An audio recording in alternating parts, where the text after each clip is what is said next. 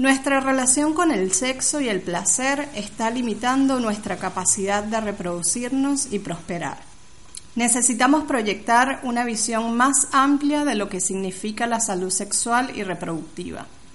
Necesitamos atención médica que incluya sexualidad, consentimiento, salud centrada en las madres, alfabetización menstrual, fisiología hormonal y sabiduría ancestral. Nuestros cuerpos son ecosistemas y nuestra fertilidad es una fuente de energía.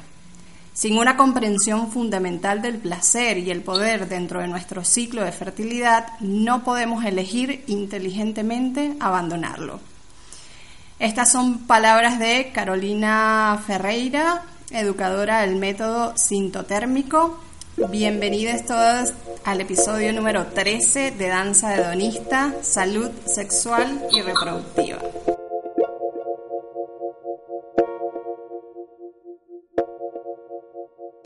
Bueno, gracias por, por tenerme y hola a todos. Ah, sí, bueno, tremenda, tremenda introducción. Me encanta, me encanta esta, este, este texto, Caro, porque como decía al principio, resume bastante bien más o menos todo, todo lo que lo que queremos hablar. En realidad yo también quiero como, como, como dejar como bastante en claro que, que bueno, nada, Vamos a hablar un montón de, cosas y vamos a tratar de tocar un montón de temas, pero básicamente esto se trata de soberanía sexual y reproductiva, como hablábamos tras bastidores. Podemos empezar a hablar un poquito de qué es eso de soberanía sexual y reproductiva. Sí, en realidad, mm, bueno, sexual y reproductiva porque obviamente estamos hablando de fertilidad y el ciclo menstrual pero en realidad lo que la esencia de siempre de los talleres y de, cuando hablo con las personas es la soberanía en la salud. Es el concepto de, ser un poco más eh, partícipes de nuestra propia salud, de nuestro propio proceso de, sanación, de enfermedad, ¿no? Eh, y eso, darle un poco más de entidad a nuestra experiencia dentro de, de la salud, eso de ser un poco más autónomo en salud y, bueno, en, cuanto a salud reproductiva, esto implica, ¿no? Por ejemplo, gestionar nuestra fertilidad de una manera independiente, que no tenga que depender de ningún agente externo, de ningún medicamento, de ningún laboratorio, de ninguna entidad externa que me diga cómo eso debe ser o cómo qué puedo o qué no puedo hacer. Sí, y en realidad eh, también hablabas en este texto que leímos al principio un poco de, sabiduría ancestral, porque creo que esto realmente es algo que tenemos ya en nuestros genes, incluso podríamos decir, es algo que ya sabemos hace tiempo, pero creo que en el caso de las mujeres particularmente lo vamos como perdiendo en el camino, ¿no? Este, cuando empezamos, ya desde, desde la entrada en mi caso particular, por ejemplo, en mi experiencia particular, el tema de, bueno, cuando te viene la primera menstruación, que de repente no tienes mucha información, que no sabes qué es, eh, después empiezan los dolores menstruales, te llegan por primera vez al ginecólogo, entonces ya por ahí empiezan a recetarte cosas y es todo, todo un, desconocimiento muy grande y una falta de respeto total a la fisiología del cuerpo. Sí, eh, total. Mujer. Sí. Eh, bueno, no sé si sabrás, pero o sea, los animales femeninos en los ensayos clínicos no se incluyeron hasta hace muy poco, eh, porque bueno, por esta razón de que la fisiología femenina es como complicada, ¿no? Es muy dependiente de las hormonas, entonces es difícil de cuantificar y medir eso tiene un impacto en nuestra salud, en nuestros medicamentos. Nosotros, em, no, o sea, las mujeres no pueden tener los mismos tratamientos médicos que los hombres, no podemos tener la misma dosis de droga. Eh, es distinto, esas son realidades que estamos empezando a descubrir ahora. Mm. Em, como dice Lara Bryden, ¿no? una médica que a mí me gusta mucho, las mujeres no son hombres pequeños, no son eh, una versión del hombre, ¿no? Somos distintas. Total.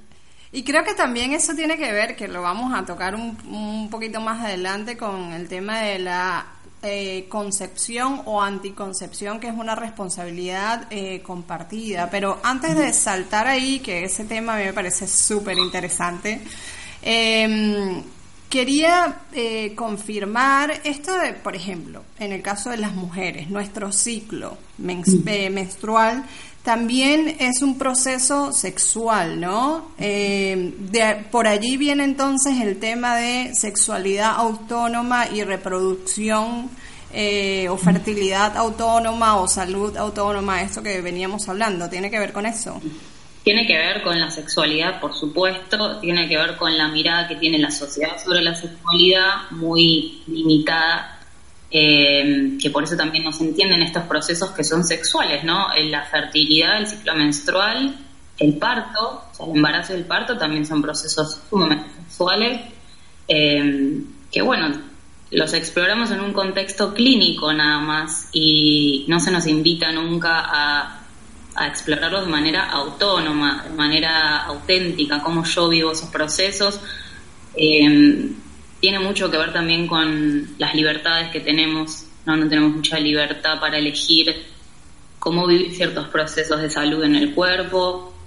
Eh, bueno, obviamente la sexualidad es parte de la salud, ¿no? Entonces tiene mucho que ver con, con cómo yo gestiono mi salud y, cómo yo quiero vivir mi vida. Entonces, eh, pero sí, sí, son procesos sexuales, somos seres totalmente sexuales es hora ya de ampliar un poco la mirada en lo que hace, eso se refiere, ¿no? Y vincularlo con la salud y, bueno, como decíamos más, más al principio, de tener una, una actitud más independiente, de, de, tomar control de mi salud también. ¿Y cómo podemos ilustrarles, por ejemplo, las personas que nos están escuchando, eh, esto de que la, el parto, por ejemplo, o el ciclo menstrual es eh, un, proceso, un proceso sexual también. ¿Cómo, ¿Cómo se lo ilustramos para que las personas eh, lo entiendan un poco mejor? Y son procesos eh, primero fisiológicos que el cuerpo, digamos, quiere hacer por su cuenta. Em, no necesitan ninguna intervención, no, no siempre, ¿no? eh, según nuestro estado de salud también. Pero bueno, son procesos que tienen que ver con cómo nosotros vivimos nuestra vida, nuestra conexión con esa energía. Eh, y, bueno, uno, digamos, vive su ciclo menstrual, su parto, su gestación de la manera que vive su sexualidad. Em, así que creo que en eso se vincula más allá de de que, digamos, son aspectos de la matriz, ¿no? Del, del sacro, de, esa zona del cuerpo. O sea Pero que... bueno, son procesos que uno vive según su, su experiencia sexual de la vida.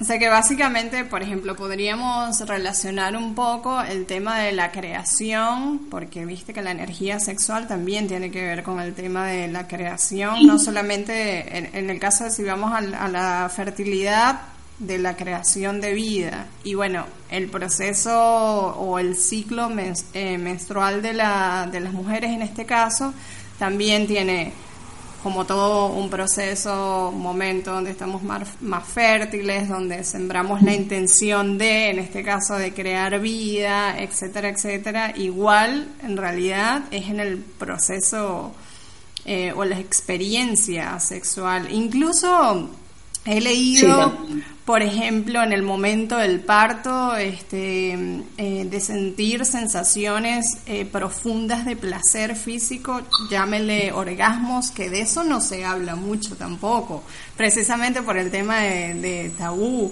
Eh, o la conexión, por ejemplo, cuando, cuando amamantas a tu hijo también, o sea, no solamente la conexión de eh, madre eh, e hijo o hija, pero también la conexión de el placer que produce, tal vez físicamente o no, pero la producción de eh, el placer creo del vínculo como tal, que para mí es exactamente igual en el proceso sexual cuando te vinculas con otra persona desde ese lugar.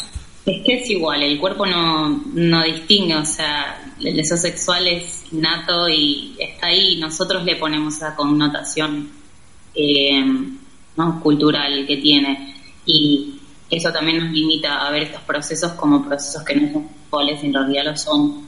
Eh, y algo que decías del potencial de crear vida, eh, no solo vida, también el, potencial regenerativo que tiene la fertilidad mm. de generar tejidos, de regenerar em, eh, nuestro endometrio, de, de, también soltar, son como procesos de renacer, morir, renacer y morir constante. Entonces, em, son catalizadores de, una energía creativa muy, muy fuerte que tiene el potencial de crear una vida humana. O sea, eso lo puedo, lo puedo aplicar a, la creación de un ser o lo puedo aplicar a la creación de mi vida, mi realización, mis proyectos. Em, como que empezar a, ver la fertilidad de esa manera es... Em, es increíble.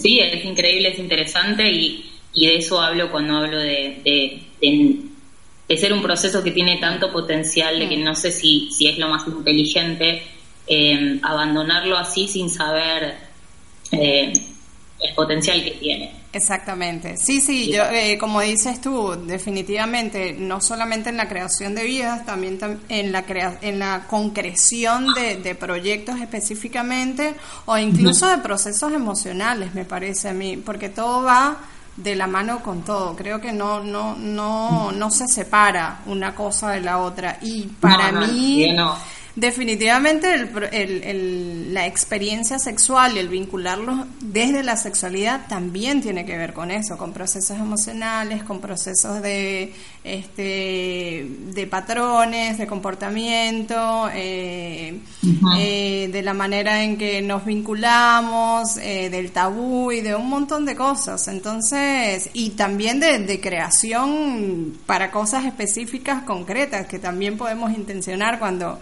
cuando conectamos con otras personas desde el acto sexual como tal, si estamos en pareja, intencionar para materializar cosas, o sea, en realidad sí, el potencial es como, como inmenso y bueno, por eso también quería, quería invitarte para que nos hablaras un poco desde ese lugar de, de, la fertilidad. Entonces... Sí, bueno, en realidad es un proceso personal también, em, que es lo más valioso de todo porque... Mm. Eh, bueno, el registro del ciclo es una herramienta nada más para poder ver esto, es una herramienta de dónde entrarle porque hay muchas maneras de abordar, em, eh, digamos, el conocimiento de la sexualidad y de la fertilidad. Pero, pero lo que más rescato es que es un proceso personal que nos conecta con, con quiénes somos, qué venimos a hacer, eh, no, para qué venimos a ofrecer, qué es nuestro, qué no es nuestro, digamos, de todo esta confusión mental que hay. Em, así que eso, eso es, es, muy lindo, es un proceso muy personal que, que es valioso y varía en cada persona, así que eso está, es muy interesante también. Y bueno, como hablamos al principio, creo que esto de los procesos, bueno, los procesos sexuales, los procesos de, fertilidad o de concepción o anticoncepción deberían ser una eh, responsabilidad compartida, ¿no? Entonces, eh, creo que también todos estos procesos de observación que estamos hablando puede ser perfectamente aplicable para los hombres, genéticamente hombres, hablando. De hecho, o sea, la información que comparto en los talleres eh, es información que es importante para hombres también porque, o sea, si, si uno quiere tener relaciones, si uno tiene, es portador de semen y quiere tener relaciones sexuales con con una persona que produce fluido cervical, ¿no? que tiene el potencial, esas dos cosas tienen el potencial de crear la vida, eh, más uno a uno, ¿no? Pero, o sea, es, es una responsabilidad combinada que, que, bueno, culturalmente está muy volcado hacia la responsabilidad de la mujer. Pero bueno, por toda la historia de la anticoncepción y, y también porque las mujeres éramos las primeras en, en tener el interés de, gestionar nuestra fertilidad, de controlar eh, ¿no? los medios de producción de la sociedad y ahí también está el interés de la, de la industria, de la sociedad, de, de, manipularnos y, y tener ese control también de nuestros vientres. De nuestros vientres, de nuestra forma de vincularnos, este, en realidad, de todo. Pero yo creo que aquí podemos eh, eh, entrar un poquito en el tema de la anticoncepción, ¿no? ¿Cuáles, o sea, las opciones diferentes que tenemos? Porque tú hablas también mucho del tema del paternalismo eh, médico, que a mí también me, me parece algo sumamente interesante y podemos partir de allí. Bueno, en realidad podemos partir desde muchos lugares, ¿no? Pero podemos partir de allí como para empezar a decir, bueno, sí, yo me quiero reconectar de nuevo con mi cuerpo, con mi ciclo, observarme, este, al momento de decidir si me estoy compartiendo con, con, una persona portadora de espermatozoides em, y no quiero ser mamá, eh, que, cuáles son las opciones que tengo, porque yo particularmente, por ejemplo, nunca he querido este, ser mamá y esa es una decisión que tengo muy clara desde muy joven y bueno, siempre tomé pastillas anticonceptivas hasta que hubo un momento en que dije, yo no quiero seguir tomando esto. También iba muy ligado a procesos emocionales, procesos personales, cambio de alimentación, un montón, muchos cambios en mi vida. Y por supuesto, una de las cosas que quise soltar fue las pastillas anticonceptivas, que pasé muchos años tomando pastillas anticonceptivas. Y después dije, bueno, ¿y ahora, después de pastillas, qué hago? Este, me puse un dio, entonces creo que era como que lo más en ese momento no lo sabía, ¿no? No, tenía toda la información. Este, y después quería ligarme las trompas de falopio, que menos mal que no lo hice, porque después dije, ¿qué le estoy haciendo a mi, eh, a mi poder creativo y todo esto que veníamos hablando? Entonces, cuéntanos, cuéntanos un poquito de... no, no hace falta eh, llevarlo tan lejos, o sea, ¿por qué tengo que, digamos, ligarme las trompas para para hacerle fiel a esta decisión que no quiero ser madre, ¿no? Como no, no, no existe una manera que yo pueda hacerlo por mi cuenta sin depender de nada externo. y eso es lo que es interesante de ver. Y, y sí, existe así, se ha controlado la fertilidad por todo el tiempo que estuvimos en la Tierra. O sea, la anticoncepción hormonal es algo nuevo, no es eh, como gestionaban la fertilidad de nuestros ancestros. Em, entonces, nada, es un poco eso, ¿no? ¿Por qué necesito que alguien me tenga que hacer una intervención quirúrgica para, para, para no ser madre? ¿Por qué mm, tengo que tomar estas pastillas? Eh, ¿Por qué tengo que detener un proceso fisiológico que es totalmente saludable para mi cuerpo, como la ovulación y todos los beneficios que tiene la ovulación mm. a nivel mental, a nivel físico, a nivel salud? Eh, para evitar el embarazo. O sea, es, es como en realidad un, un, cambio de, percepción también en la, en, la manera de gestionar la fertilidad, lo que es necesario en este momento. Em, porque la necesidad siempre estuvo, la necesidad de controlar nuestra fertilidad y nuestros em, los hijos que tenemos, ¿no? Siempre estuvo. Eh, pero bueno, la industria es muy inteligente, ¿no? En ver una necesidad y, de ofrecernos unos productos que en aquella época por ahí nosotros vimos como muy avanzados, de muy alta tecnología, ¿no? como era la anticoncepción hormonal, que totalmente desterró a otros métodos anticonceptivos, como eran los de barrera, el diafragma, que justo ayer estaba hablando de eso, eh, y bueno, métodos basados en el conocimiento de la fertilidad, que son también métodos que han avanzado mucho con con la ciencia y con el tiempo y con la investigación. Eh, em, pero bueno, la industria mucho no habla de estas cosas, en la Facultad de Medicina no se enseñan estos métodos, eh, la manera que tienen de medir la eficacia no es eh, la más, o sea, los estudios en los que se basan cuando por ahí un médico habla de la eficacia de los métodos basados en el conocimiento de la fertilidad no es adecuada, ¿no? Están hablando, si uno lee los estudios, están hablando de están mezclando todos los métodos juntos. Entonces es como que hay que desenredar una pelota enorme para poder entender qué pasa, qué son estos métodos, eh, más el conocimiento del propio cuerpo, de cómo funciona la fertilidad, de por qué no quiero em, dejar de ovular, por qué es necesario, y, demás. Em, poner el poder afuera del paternalismo médico que nos dice cómo gestionar nuestra fertilidad. Em, y bueno, nosotros ya sabemos, esto es, es em, sabiduría ancestral también, sabiduría que se transmitía ¿no? de generación en generación, de mujer a mujer. Eh, no estaba escrito en los libros, si bien ahora sí está descrito en la ciencia, mm. o sea, tienen un fundamento científico los métodos basados en el conocimiento de la fertilidad, em, y, y, están muy avanzados, y la verdad que son igual de efectivos que los métodos hormonales, menos todos los, los efectos secundarios y los daños a la salud que, causan. Em, pero bueno, entiendo que a veces es como complicado entrar a explicar este tema porque abarca tantas cosas. Claro. ¿no? A veces la gente no sabe qué son estos métodos, cuáles son, em, más todo el bagaje cultural que tenemos con la anticoncepción, ¿no? Así que no sé por dónde querés empezar porque yo también a veces me, me pierdo en la, en, la extensión del tema.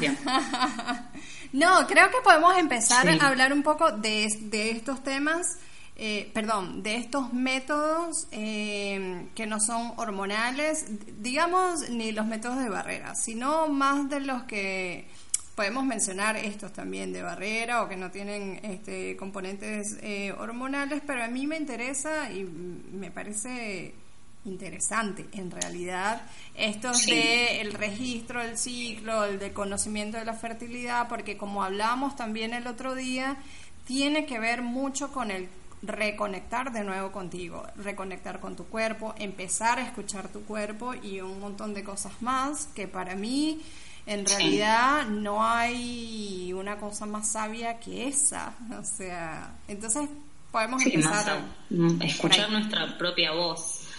Em, sí, bueno, para como paneo general es de fertilidad, de biomarcadores de de la salud reproductiva. Tenemos varios biomarcadores en el cuerpo, como la presión sanguínea, ¿no? el pulso, la respiración, em, y nuestros biomarcadores reproductivos nos van a hablar de nuestra eh, salud reproductiva, que es lo que queremos empezar a registrar no solo para evitar la concepción, sino también por ahí para facilitarla, ¿sí? en una era en donde existe mucho la intervención también de la reproducción asistida, y eh, para tener un control más detallado de nuestra salud ginecológica y nuestra salud reproductiva. O sea, esos tres pilares son los que lo que te aporta el registro del ciclo, de los métodos de reconocimiento de la fertilidad, todos te dan esa información. ¿Puedes repetir, por favor, de nuevo estos tres?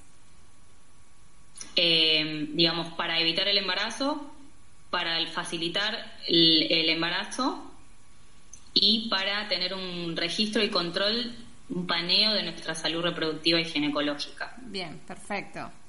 Sí, eh, bueno, como se basan en eso, ¿no? En biomarcadores del cuerpo, me dicen día a día si yo soy fértil o no. Nosotros, o sea, no somos fértiles todo el ciclo, eso también es algo que nos han enseñado o que está esta creencia cultural de que las mujeres tenemos riesgo de embarazo siempre, que siempre hay riesgo de embarazo, no importa si hay penetración ni hay eyaculación adentro, hay riesgo de embarazo. En realidad esto no es así. Mm. Para, para ser fértil a nivel reproductivo se tienen que dar varias, varias cosas, no solo ovular, sino tener, digamos, bueno, de espermatozoides, ¿no? En la ecuación y fluido cervical, que es un fluido que producimos en el momento de la ovulación, que es lo que le va a, dar vida y, digamos, eh, un ambiente propicio para la supervivencia del espermatozoide y dirección hacia el óvulo y obviamente también estamos un óvulo.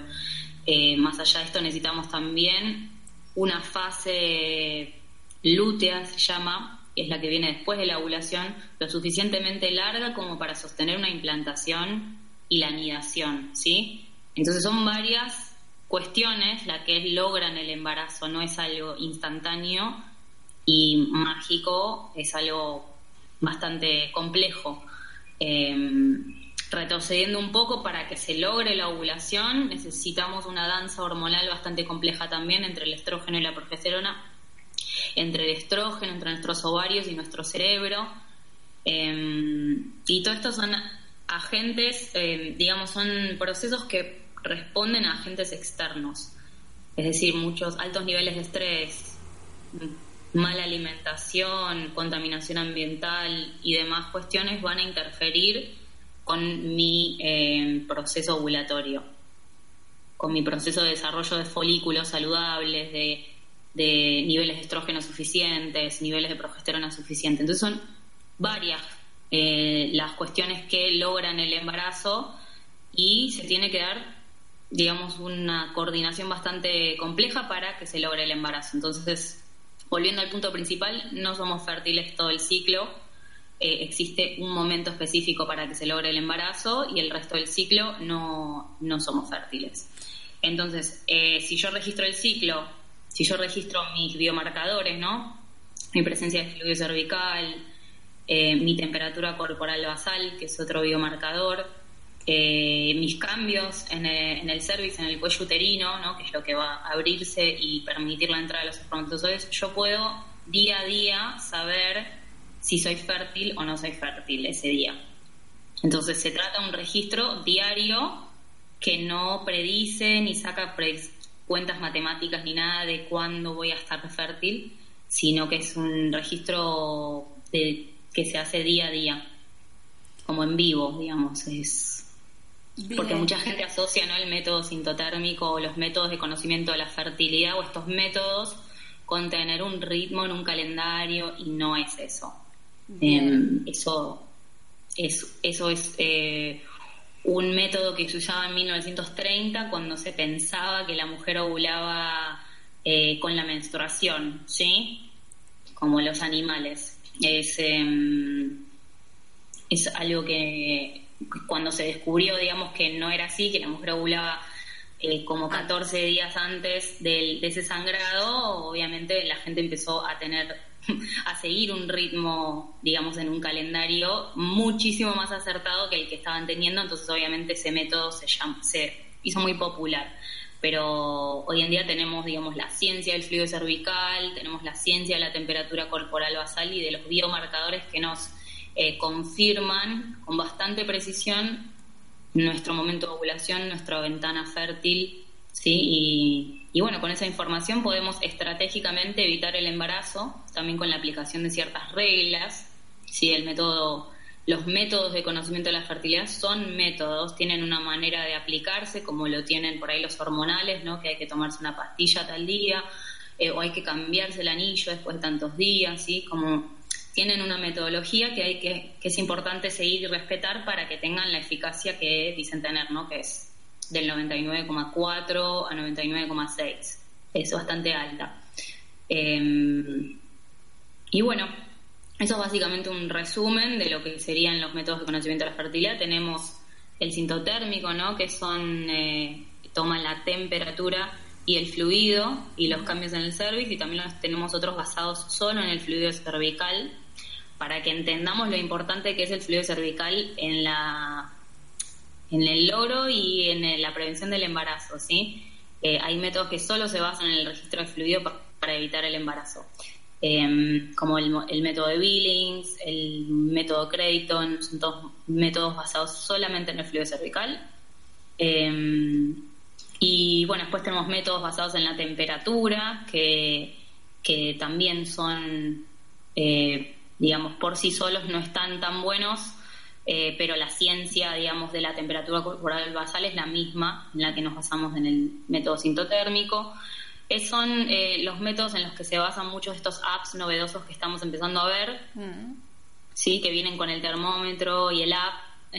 Eh, bueno, son, digamos, cuando uno se pone a estudiar estos métodos, se da cuenta que la temperatura por sí sola no es un buen indicador para yo, digamos, em, prevenir el embarazo, porque porque digamos la temperatura de mi cuerpo se eleva después de la ovulación y un montón de, de complejidades que vemos en profundidad en los talleres, pero pero bueno, de los más efectivos y, los más seguros es el sintotérmico que combina varios marcadores, ¿sí? También le podemos agregar medición de hormonas en la orina eh, y otros otras señales de fertilidad que yo puedo registrar, ¿no? Yo deseo sexual, eh, antojos, señales físicas personales del cuerpo eh, que también son indicadores de fertilidad. Y bueno, creo que hablé un montón. No, tremenda clase. Yo la verdad estaba como prestando mucha atención a todo lo que estabas diciendo, por eso estaba así como tan calladita, pero en realidad tengo como un montón de preguntas. Em, bueno, primero que me parece súper interesante, como ya lo dije antes, esto de, de estos métodos definitivamente que nos reconectan con, con, nuestro cuerpo y la forma en que nuestro cuerpo nos habla. Pero en el caso de las mujeres, hablemos primero de las mujeres. Eh, nosotros, bueno, habías dicho que teníamos que tener un equilibrio hormonal para en el caso de la fertilidad, pero este equilibrio hormonal también va unido, por ejemplo, a que nosotros tengamos, un ciclo regular, porque estos, estos registros pueden cambiar de un ciclo a otro. O sea, creo que, que tenemos, tenemos como, como cierta regularidad, pero esa regularidad no se cumple al 100% en cada ciclo, ¿cierto? Está bueno entender por qué no se cumple. O sea, la regularidad de la menstruación va a depender de la regularidad de, la regularidad de mi ovulación. Bien. ¿sí? Y una ovulación regular es un indicador de salud muy importante porque nos habla de que, digamos, no hay ningún, eh, ningún problema de salud subyacente que esté interrumpiendo ese proceso tan importante del cuerpo. Em, por eso también es una pregunta muy común, ¿no? Yo tengo ciclos irregulares, ¿este método me sirve a mí? Mm. Y sí, te sirve porque primero que te va a dar un... vas a poder identificar mejor y acercarte por ahí a una consulta médica o a un tratamiento médico con mayor información sobre tu ciclo, mm. ¿sí? Para entender por qué es irregular. Y eh, segundo, porque vas a poder día a día, como, como yo les había contado, que esto es, es un registro diario, entonces yo sé diariamente si, si puedo confirmar esa ovulación o no, si soy fértil o no. Eh, no importa cuántas veces en el ciclo yo vea intentos de mi cuerpo de ovular, eh, sí, o estas cosas que empiezan a aparecer en los registros. No importa porque yo tengo, digamos, ciertas reglas para confirmar con más precisión si ese día soy fértil o no. Entonces sí te sirve porque es un, registro del día a día, de, en vivo, digamos, no, no, predigo nada, no me baso en, ciclos anteriores para predecir la fertilidad del ciclo que viene. Eh, de hecho, es muy recomendable, ¿no? Si uno tiene ciclos irregulares, tener un registro del ciclo para ver qué pasa porque la ovulación regular es un indicador de, que, de que todo está funcionando, digamos, de manera eh, balanceada. Claro, pero también lo que, lo que quiero que quede bastante claro es que no es que hacemos uno o dos registros y ya me confío que el resto de mi vida, mi ciclo va a ser 100% igual por más que tenga un balance hormonal importante y una, y una salud eh, importante, ¿no?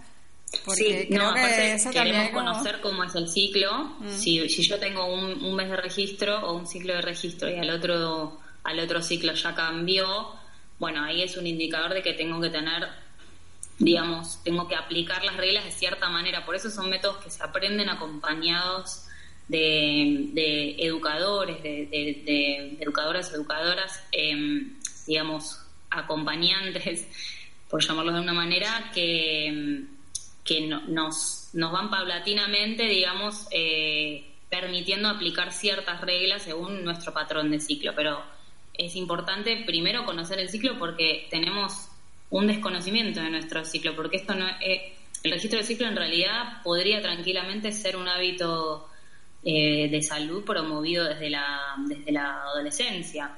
De hecho, de, hecho estaría buenísimo eh, e interesante ver cómo vivimos nuestra sexualidad, nuestros partos, ¿sí? nuestra entrada en la menopausia con esa herramienta del registro de nuestros biomarcadores con el registro del ciclo.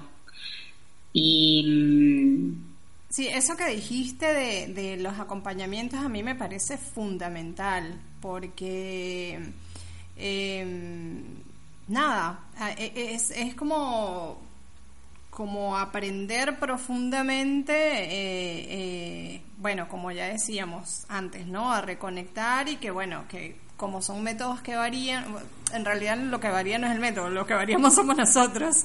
Entonces, para poder estar eh, seguras de que estamos haciendo el registro correctamente, etcétera, etcétera. Eh, pero eso vamos a hablar. Estamos eh, registrando bien las señales, eh, es información, digamos, eh, alfabetizar el cuerpo se le llama. Exactamente. Em, digamos, el cuerpo nos habla constantemente y nosotros lo que estamos haciendo nada más es traducir ese lenguaje corporal en, en palabras y en sensaciones.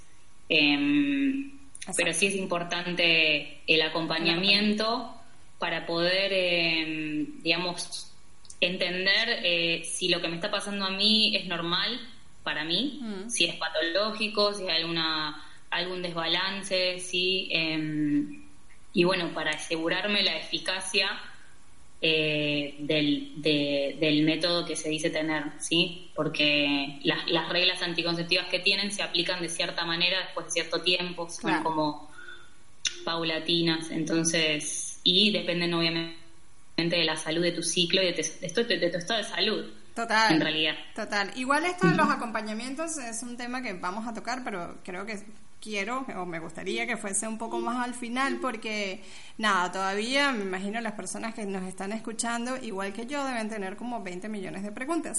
Entonces, el tema de la salud que decías y del balance hormonal, ¿cómo, qué sería lo más aconsejable para no eh, no tomar hormonas, pero eh, ocuparme de mi balance hormonal.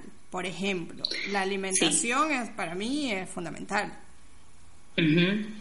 Bueno, la alimentación eh, tiene mucho que ver con las hormonas. De hecho, no nuestros niveles de azúcar en sangre están controlados por, por hormonas. Em, a mí me encanta una buena manera, digamos, de empezar a entender la importancia del sistema endocrino es empezar a identificar eh, mis hormonas, ¿no? Em, mm. empezar a identificar en qué momentos del día están implicadas las hormonas, ¿no? Me levanto a la mañana y, y para levantarme de la cama y tener energía necesito tener cortisol en la sangre, entonces ahí ya, ¿no? Están implicadas mis glándulas suprarrenales. Eh, cuando me voy a dormir a la noche también necesito melatonina para entrar en sueño, ¿sí? Eso, eso también son hormonas, ¿no? Para para no tener un pico glucémico necesito eh, de la insulina, ¿sí? Em, entonces las hormonas un poco conectan lo que es eh, lo físico también con lo emocional. Sí. Em, sí, eh, y, y, bueno, son reguladoras, son mensajeros del cuerpo para regular procesos corporales, ¿sí? Procesos del cuerpo. Entonces, primero entender eso, tenerlas presentes, que muchas veces no, no, no pensamos, o sea, pensamos en hormonas y asociamos, no sé, la menopausia. O es algo que por ahí no me tengo que ocupar ahora de mis hormonas y en realidad... Siempre, sí. es, es eh, bastante epidémico lo que estamos viviendo a nivel hormonal. Eh, lo que los sensibles que son también las hormonas es importante tenerlo en cuenta, ¿no? Cuando una está funcionando por demás, eh, otra inevitablemente va a estar funcionando por debajo y así viceversa. Eh, una va a venir a compensar el mal funcionamiento de la otra mm. o la falta de una y, así se nos genera como una cascada de desbalances hormonales que nos afectan de manera crónica y por ahí no lo percibimos, ¿sí? Y son por ahí desbalances hormonales. Em, que tienen regulación a través de la alimentación, regulación a través de ¿no? favorecer la síntesis y la eliminación de esas hormonas del cuerpo, no tener una buena digestión, tener un intestino repoblado de buenas bacterias, eh, poner al baño con regularidad, eh, tener un hígado saludable, ¿no? cuidar nuestro hígado, eh, no tener tanta intervención ambiental, digamos, contaminación ambiental de nuestros cosméticos, de nuestros productos de higiene menstrual, eh, de nuestra alimentación también, porque hoy en día todo viene con cargado o con hormonas o con mm. pesticidas. Mm. Y todo eso son disruptores endocrinos, ¿sí? irrumpen el funcionamiento normal del sistema endocrino. Y bueno, eso va a tener consecuencias, obviamente va a tener repercusiones, lo vamos a ver reflejado en nuestro ciclo menstrual, en nuestra regularidad menstrual, en nuestro flujo menstrual, ¿no? En el color, en la cantidad, en, nuestra producción de fluido cervical, lo vamos a ver, eh, lo vamos a ver en nuestras temperaturas basales, ¿no? Si hacen un zigzag o si son, digamos, tienen un patrón bifásico como debería ser. Y un montón de, de, aspectos interesantes que se ven reflejados a través de la salud reproductiva del ciclo menstrual. Sí, para mí las hormonas lo son todos son las que te indican son importantísimas. Todo, o sea, las hormonas son eso, las que te regulan absolutamente todo. Pero estamos hablando de mujeres, pero esto también es aplicable para los hombres. También es aplicable a los hombres, sí, sí. Em, tenemos las mismas hormonas, salvo una que es la gonadotrofina, que es cuando logramos el embarazo, ¿sí? sí. Eh, todas las demás las compartimos y digamos, la, la, contaminación ambiental y la mala alimentación y los, males, los hábitos de vida que no favorecen, digamos, al balance hormonal, ¿no? Dormir mal, estresarme demasiado por, por, por, eh, por ahí cosas que no valen la pena estresarme, ¿no? Eh, el cuerpo no reconoce si vos estás, digamos, estresándote por, por tener un, un examen o si estás estresándote porque realmente hay peligro que pone en, digamos, en peligro la supervivencia de la especie, ¿entendés? Entonces el, cuerpo automáticamente apaga la, función reproductiva. Em, pero bueno, eh, nos afectan a hombres y a mujeres y de una manera que todavía no sabemos, eh, digamos, hasta qué punto nos está alterando eh, y la alteración hormonal va a tener repercusiones en la salud de las futuras generaciones. Es como realmente un gran experimento científico todo lo que se hace con respecto a las hormonas y, nada, es para tenerlo en cuenta también, ¿no? Porque es parte de, también tomar decisiones informadas si, si, yo quiero modificar mi sistema endocrino o no. Mm. Es un sistema, digamos, con el inmunológico y el nervioso, son de los sistemas más importantes del cuerpo que regulan la salud de nuestro cuerpo. Entonces, total, total. Desconocemos, los desconocemos bastante y, digamos, apagar una función endocrina tan importante, ¿no? Como, como la ovulación, eh,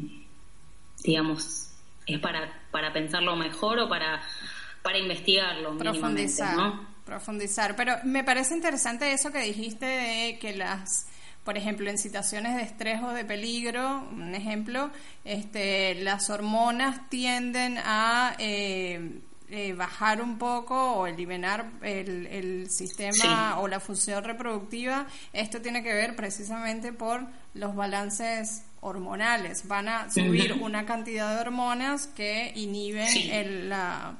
Y por ahí entonces podemos, o sea, lo que quiero es que por ahí podemos empezar a entender lo importante que es el balance hormonal y que no solamente va en la en el tema de la de la alimentación y todas las cosas que dijiste, sino también por factores externos y emocionales. Volvemos de nuevo al sí, de nuestra mente también, de cómo percibimos la vida, ¿no? El, el ámbito hostil en el que vivimos, si nos sentimos constantemente atacados y, y en peligro, va a tener repercusiones en nuestro cuerpo. Sí, total, total y absolutamente. Había otra pregunta que yo te quería hacer, era del tema de los biomarcadores. Hablamos en el caso de las mujeres que podían ser este la temperatura basal o este el flujo cervical, etcétera, etcétera. Eh, y que bueno, dependiendo del método, eh, vamos a tomar en cuenta unos sí, unos no, y que estábamos hablando también del método sintotérmico, que en realidad incluye como una combinación de, en este caso, del flujo cervical y de la temperatura basal. Pero en el caso de los hombres, ¿cuáles son los, los estos eh, eh, biomarcadores del cuerpo. Porque estamos hablando... Tienen una fertilidad mucho más lineal, ¿sí? Están, eh, tienen ciclos, pero diarios, ¿sí? Incluso cada hora de producción de espermatozoides. Eh, habría que medir, los hombres también se pueden tomar la temperatura corporal basal, y, y, bueno, después medir, digamos, la salud de los espermatozoides, se pueden hacer un, un análisis eh, para chequear ¿no? cantidad, movilidad, mm, eh, vitalidad de los espermatozoides. que eso también va, va a tener, va a estar reflejando sus hábitos de vida. Total. Y tener espermatozoides saludables, fuertes, eh, habla de tener una buena alimentación, ¿sí? de tener un buen balance hormonal también. Em, pero también podrían tener un registro de sus ciclos, solamente que nosotras tenemos eh, un marcador visual mensual bastante evidente que nos dice a simple vista, em, y bueno, si uno también mide sus biomarcadores, también más o menos no tan a simple vista, pero es evidente eh, nuestros ciclos internos, ¿no? Que son más, em, más largos. Bien, pero entonces definitivamente va por ahí el tema de la responsabilidad este, compartida, tanto en la anticoncepción como en la fertilidad, que los hombres definitivamente también pueden llevar su registro y acompañar, en este caso, a las mujeres o la, o, la persona portadora de los óvulos, este, acompañar ese proceso o bien de fertilidad o bien de anticoncepción. Sí, es, es bastante urgente que se involucre en la anticoncepción. De hecho, los, los métodos basados en el conocimiento de la fertilidad tienen mucho en cuenta la, la viabilidad de los espermatozoides dentro del fluido cervical. Entonces, es importante para un hombre conocer, primero saber que el fluido cervical de, de la persona con la que están teniendo relaciones sexuales tiene el potencial de crear una vida. ¿sí? Exacto. Eh, entonces, aprender eso, aprender a identificarlo, ¿sí? si es una pareja eh, o una persona con la cual tengo relaciones sexuales eh, más de una vez, conocer cómo son sus ciclos, conocer eh, si esa persona tiene un registro, cómo involucrarse. Desde su manera de encontrar esa manera para involucrarse en esto que es una responsabilidad compartida. Total, total. Y bueno, me parece también importante mencionar el tema de estos métodos de anticoncepción, porque básicamente estamos hablando eh, principalmente de anticoncepción, es importante mencionar que preferiblemente para ser usados, como decías tú, con personas con las que tengo una relación estable o con las que generalmente me estoy eh, compartiendo sexualmente de una manera mucho más frecuente, porque convenga, convengamos, no, dejemos claro que estos métodos no nos alejan de la posibilidad de, por ejemplo, contraer alguna enfermedad de transmisión sexual. Y para eso están los métodos. se dice, pero yo, no concuerdo mucho. Eh, para mí son métodos que, digamos, puedo tener varias parejas sexuales y igualmente controlar mi fertilidad y saber cuándo soy fértil y tomar precauciones específicas en ciertos momentos del ciclo, más allá de la persona digamos, con la cual esté teniendo relaciones, si, esa, si es estable, si no es estable, si la vi una vez. Eh, para mí em, no, no depende mucho de eso. Obviamente sí, eh, el tema de las enfermedades de transmisión sexual es un tema a hablar. Sí. Muchos métodos anticonceptivos hormonales tampoco previenen enfermedades de transmisión sexual, si bien se asume a veces. Sí.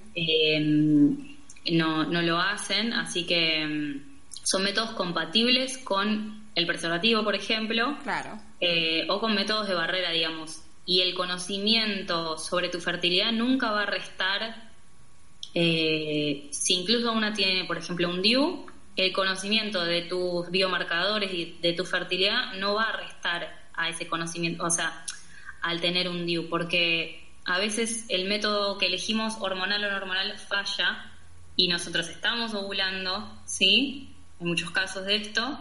Entonces conocer si mi fertilidad, digamos, está, conocer el mecanismo de fertilidad va a agregar un mecanismo anticonceptivo también a cualquier anticonceptivo que yo tenga puesto. Claro, total, totalmente. No, lo, que quiero decir es que también depende de la manera en cómo te vincules con las otras personas, ¿no? bueno, algo muy interesante de estos métodos es que también te pone un poco en perspectiva esa manera de vincularnos que tenemos y por eso siempre son métodos que nos hacen profundizar en nuestra sexualidad, en nuestra manera de vincularnos, ¿sí? Eh, y eso está buenísimo, eso también es un, proceso interesantísimo personal de cada uno.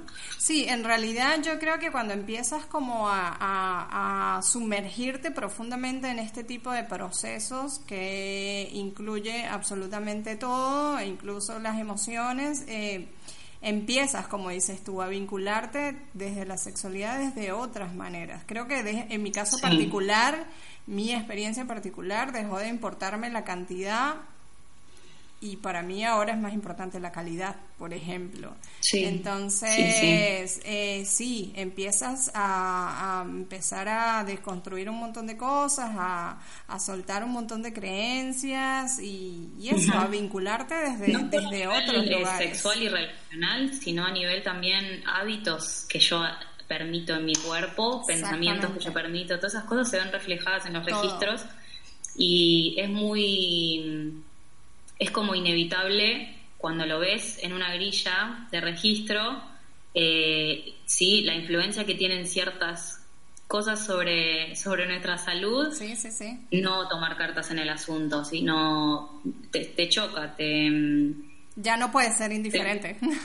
cuando sabes, te cuesta ser indiferente a, esos... Em, a esas cosas que, que, que sabes que te afectan, o sea, más allá de lo relacional, ¿no? O del tipo de relación sexual o sexualidad que, yo elijo tener. Em, por eso me gusta vincularlo mucho con la salud.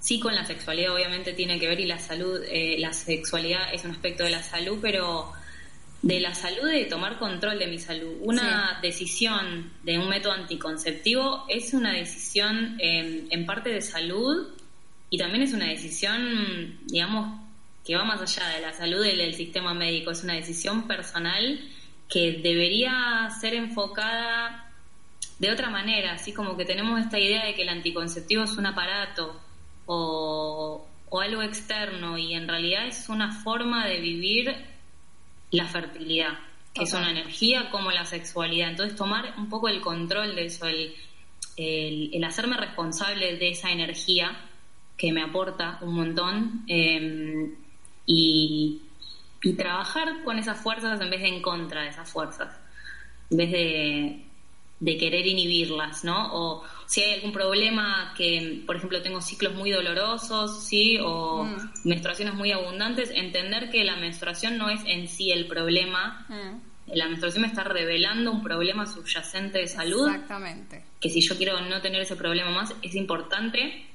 que lo solucione de raíz y con un tratamiento integral. Y si yo elijo tapar los síntomas porque tengo muchos dolores, también está bien, pero saber que, no estamos solucionando eh, la patología subyacente que hay. Entonces, ser consciente de, esas cosas y tomar un poco más de control y responsabilidad por nuestra salud em, también es importante. Que era un poco de, la, de lo que hablábamos el otro día de la pato, esta palabra me cuesta un poco, patologización de la fertilidad que tenía que ver con creer que realmente el problema tiene que ver con el ejemplo que venías diciendo, por ejemplo, con el ciclo menstrual, que cuando en realidad la cosa es al revés, es el ciclo el que te está diciendo que hay algo aquí que no está funcionando y que debemos prestar atención. Sí, y es un poco la visión de la medicina que no comprende mucho los procesos eh, de la mujer no los respeta, entonces su respuesta más común e inmediata es apagar el sistema, digamos, esa parte del sistema endocrino y sustituirlo con una, un suministro estable y siempre lineal de hormonas sintéticas. Claro. Que obviamente te van a quitar el desbalance hormonal, te van a quitar el dolor menstrual, te van a quitar el sangrado abundante porque estás como creando un, un ciclo químico, artificial. Exacto. Eh, eso es patologizar la fertilidad, ¿no? Que, en realidad es un proceso fisiológico del cuerpo saludable.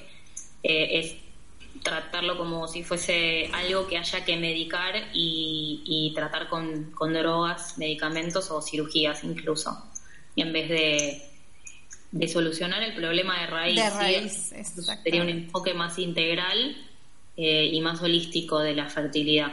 Sí, que tendría repercusión en toda nuestra salud porque nosotros no somos máquinas, nuestra fertilidad está ligada ¿no? a nuestro sistema endocrino, nuestro sistema endocrino, a nuestro sistema nervioso, a nuestro sistema inmunológico. Eh, entonces, eh, digamos, afecta a niveles que aún hasta hoy se, se, se desconocen.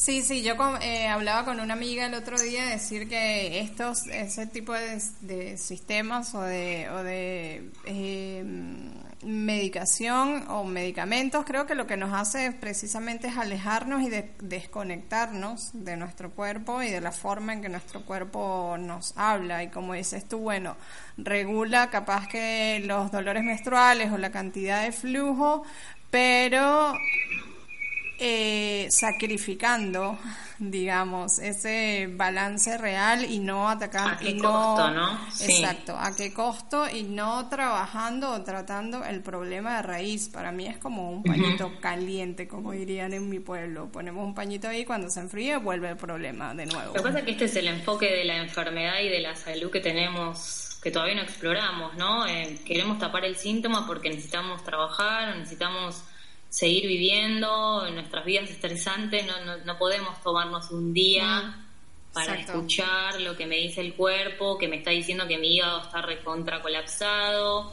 que no puedo comer más ese alimento, sí, como que creo que, o sea, es, es un todo. Es un todo. Es un proceso profundo, tan simple como eso, profundo que incluye un montón de cosas que hay que prestarle atención. Pero así como es profundo, yo siento que es intenso y es hermoso también, porque es como un viaje de ida. Es tipo, como decíamos antes, cuando eres consciente ya no puedes ser indiferente. Entonces, para mí es eso, es un viaje de ida.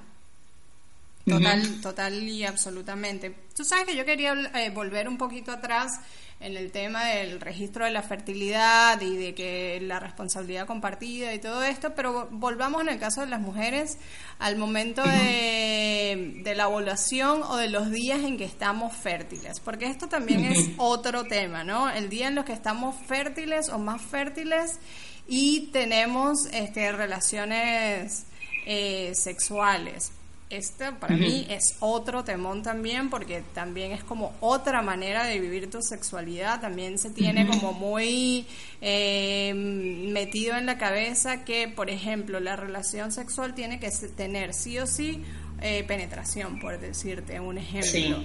Entonces, vamos a meternos un poquito por ahí porque eso me parece interesante. Sí, eh, está buenísimo cuando uno empieza a trabajar con su fertilidad, ¿sí? en no tratar de, escaparle o inhibirla, eh, cómo nos invita y nos abre la puerta a explorar otras formas de vincularnos sexualmente también, eh, de aprovechar ese momento del ciclo que, hay mucha energía sexual, hay muchas ganas de, crear eh, vínculos, situaciones, ¿sí? tenemos sensibilidades distintas en esa fase del ciclo, entonces está buenísimo explorarse y explorar esa fase de una manera creativa, em, de una manera, digamos, consensuada con, la otra persona. Eh, y sí, sacarnos un poco de la cabeza esta idea de que la relación sexual tiene que ser con penetración, con penetración intravaginal y con eyaculación dentro de la vagina, ¿sí? Lo que queremos evitar es el contacto del fluido cervical con el esperma, el espermatozoide. O sea, mientras la relación sexual no, no involucre el contacto de esos dos fluidos, no hay riesgo de embarazo. Claro. Eh, aunque bueno, siempre no el disclaimer, el riesgo de embarazo cuando hay relación sexual siempre está y todo eso, ¿no? Pero, o sea, es más complejo el mecanismo de la, de la concepción y, lo que queremos evitar es ese contacto de esos dos fluidos. Entonces, fuera de eso, podemos explorar un montón de posibilidades. Claro. Claro, total. Y ahí entonces también, como dices tú, empezar a explorar otras formas de vincularnos sexualmente y saber que hay otras formas de placer también. Porque a veces se tiene la creencia de que eso, de que este no hay placer, por ejemplo, si no acabo eh, eh, tanto hombres y mujeres, ¿no? Eh, o si no hay penetración y entonces esto no... no, o si no hay eyaculación por parte también. Exacto, si no hay eyaculación, entonces esto no fue una relación sexual. Entonces eso es súper interesante también, como entrar en esos... En esos en esos terrenos también y forma parte de la exploración del autoconocimiento y de, y de y de abrirse, creo yo también, ¿no? A vivir este, el placer desde otros lugares y desde otras formas. Sí, tal cual. Bueno, yo quería entonces también, ahora creo que sí, que nos cuentes un poquito esto. Estuve leyendo en tu, en tu, en tu perfil de Instagram acerca del quinto signo vital. Cuéntanos un poquito de eso. Estos son los acompañamientos en realidad es un comunicado que hizo eh, el Colegio de Obstetras y Ginecólogos de Inglaterra en 2015, en donde se comunicó a los médicos, sí, que en la consulta médica es importante considerar eh, el ciclo menstrual de la persona como un indicador de salud, ¿sí? Es, un, es el quinto signo vital del cuerpo eh, de una persona que se acerca a una consulta médica que no está ovulando, que no está menstruando, que tiene menstruaciones dolorosas eh, o alguna patología o desbalance o incomodidad ¿sí? con su ciclo, es importante tomarlo en cuenta eh, en la consulta médica. Entonces, esto y está buenísimo porque es como lo que venimos diciendo desde las mujeres desde tiempos em, bastante... O sea, ¿cuántas veces seguramente hemos tenido la experiencia de ir a un consultorio ginecológico y decirle tengo dolores muy fuertes y que te digan es normal? Sí, claro. Y en realidad eso es una violencia muy grande porque está retrasando eh, un tratamiento médico que podría ayudar a esa persona para que esa patología o esa eh, afección no se transforme en algo más grave a largo plazo. Claro. Es importante prestarle atención a esa, al ciclo menstrual, especialmente de las adolescentes, sí, que es algo que es una negligencia médica muy grande, digamos, no atender a, a patologías subyacentes que pueden llegar a desarrollarse en, más grandes, digamos, a largo plazo desde la adolescencia, ¿sí? Tratar de taparlas con pastillas anticonceptivas no es un buen abordaje médico, digamos. Entonces, este comunicado, eh, digamos, eh, engloba todas esas cosas y a partir de, ahí eh, hizo mucho eco, digamos, en la comunidad médica y en salud reproductiva. y bueno, de ahí salió el nombre de, este taller. También hay libros de de personas conocidas y hay eh, también organizaciones que se llaman de esta manera porque, bueno, es todo parte de ese comunicado. Eh, me parece interesante eso que decías, bueno, como eh, que es como una irresponsabilidad profesional, sí, negligencia, negligencia médica, pero es lo común.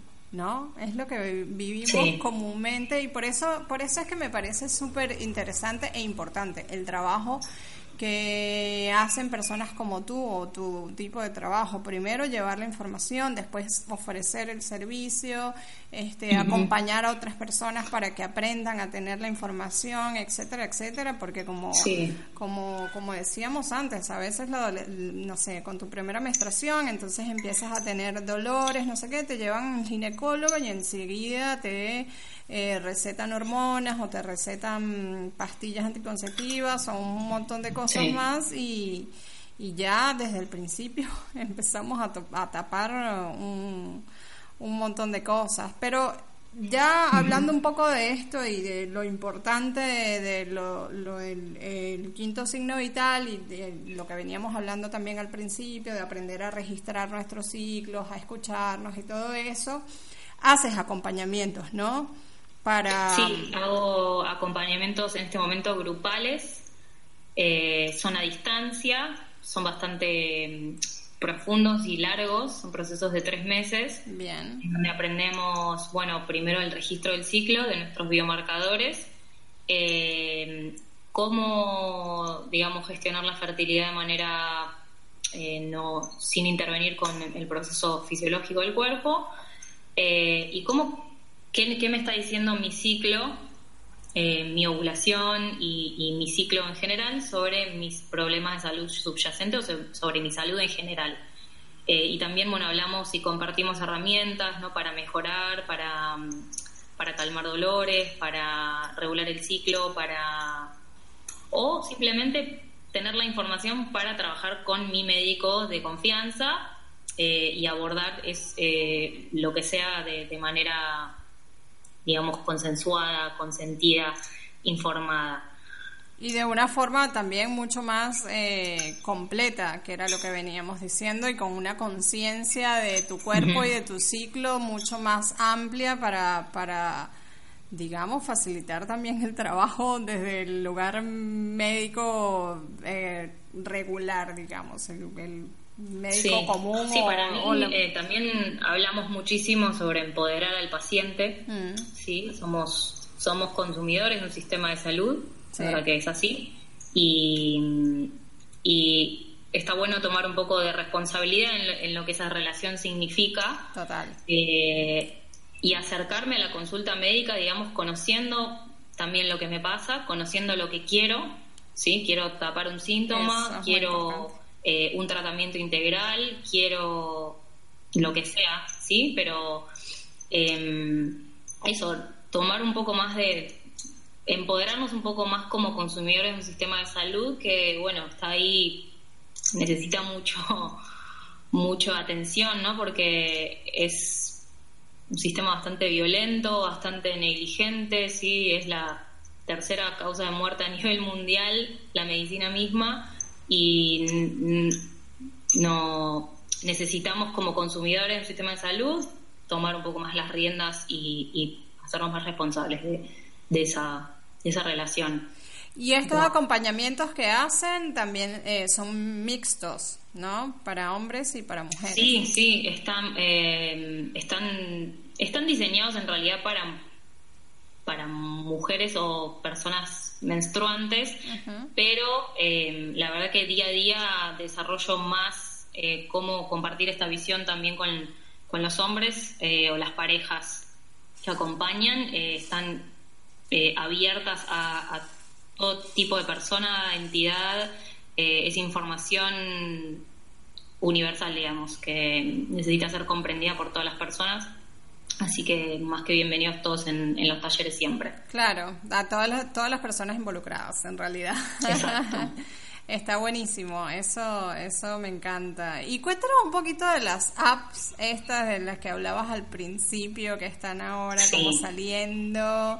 ¿Qué tan bueno, yo lo veo como que es la industria queriéndose meter a, siempre que tiene que meter la mano una necesidad o sí o una demanda que están viendo que cada vez tiene más popularidad, ¿no? Porque la gente más allá de su razón personal por la cual no tomar eh, hormonas, em, está decidiendo no, o sea, opta por otros métodos anticonceptivos, ¿sí? Entonces, yo creo que están viendo esta posibilidad y, están creando herramientas para, digamos, para suplir esa necesidad, pero hay algo, cuando, cuando estudias el método sintotérmico, te das cuenta que la temperatura sola eh, y lo que miden estos apps es la temperatura corporal basal, y de hecho la mayoría vienen con un termómetro, no, no me está hablando de nada sobre el biomarcador más importante que es el fluido. El fluido solamente lo puedo observar yo, claro. ser humano. No hay dispositivo ni agente externo que me pueda mirar el fluido y decir estás por ovular o estás fértil o hay actividad ovárica en tu cuerpo, ¿sí? Em, por eso es algo que la industria jamás va a poder em, tomar el control de eso. Eh, somos nosotros los que los que lo podemos hacer y nunca se va a nunca va a superar eh, una app que yo misma digamos leyendo las señales de mi cuerpo Claro, eh, total. a mí me pasa eso, como... eso al sistema médico no le gusta nada porque justamente no le es rentable. Nosotros no somos capaces de, de gestionarlo por nuestro bueno, necesitan la ayuda de la industria, obviamente si no queríamos, pero eh, no, me parece que no, no están así. Sí, sí, sí, no les es rentable. Pero como decías tú al principio, para mí particularmente, de mi experiencia particular, creo que estas apps lo que hacen también es hacer una predicción y ya sabemos que en realidad somos cambiantes todo el tiempo. Eh, yo confieso, pasé muchos años utilizando apps, sobre todo para el registro de mi ciclo, y cuando empecé de manera como muy intuitiva también a empezar a registrar en un cuadernito, no sé qué, porque eso también lo empecé a hacer con mi alimentación, por ejemplo, te das cuenta, o sea, como decíamos al principio también, es un viaje de ida, o sea, no hay aplicación, no hay tecnología, no hay nada que supla el escuchar tu cuerpo, el estar consciente, el bajarlo a tierra y anotarlo en un papel, es, es eso, es, es, es como, como no sé, como hablar con una persona cara a cara y mirarse a los ojos, básicamente creo que el cuerpo se da cuenta, no sé si has notado, pero el cuerpo te empieza a hablar cuando empezás a prestar atención. Sí, sí, sí. Te empieza a... Incluso hay casos em, de ciclos que se han regulado simplemente con prestar atención al ciclo. Sí. Em, sí, es nada va a reemplazar eso, lamentablemente. No, y en el caso de, y afortunadamente, exactamente. no, y en el caso de las mujeres, por ejemplo, bueno, yo hablo desde el lugar de las mujeres porque soy mujer eh, biológicamente hablando, también como te habla el ciclo, o sea, el cuerpo y el ciclo, cuando estás en momentos de tensión y se te adelanta el ciclo o se te retrasa, o sea, todas esas cosas, en realidad para mí es impresionante y es transformador y es profundo y te cambia la vida.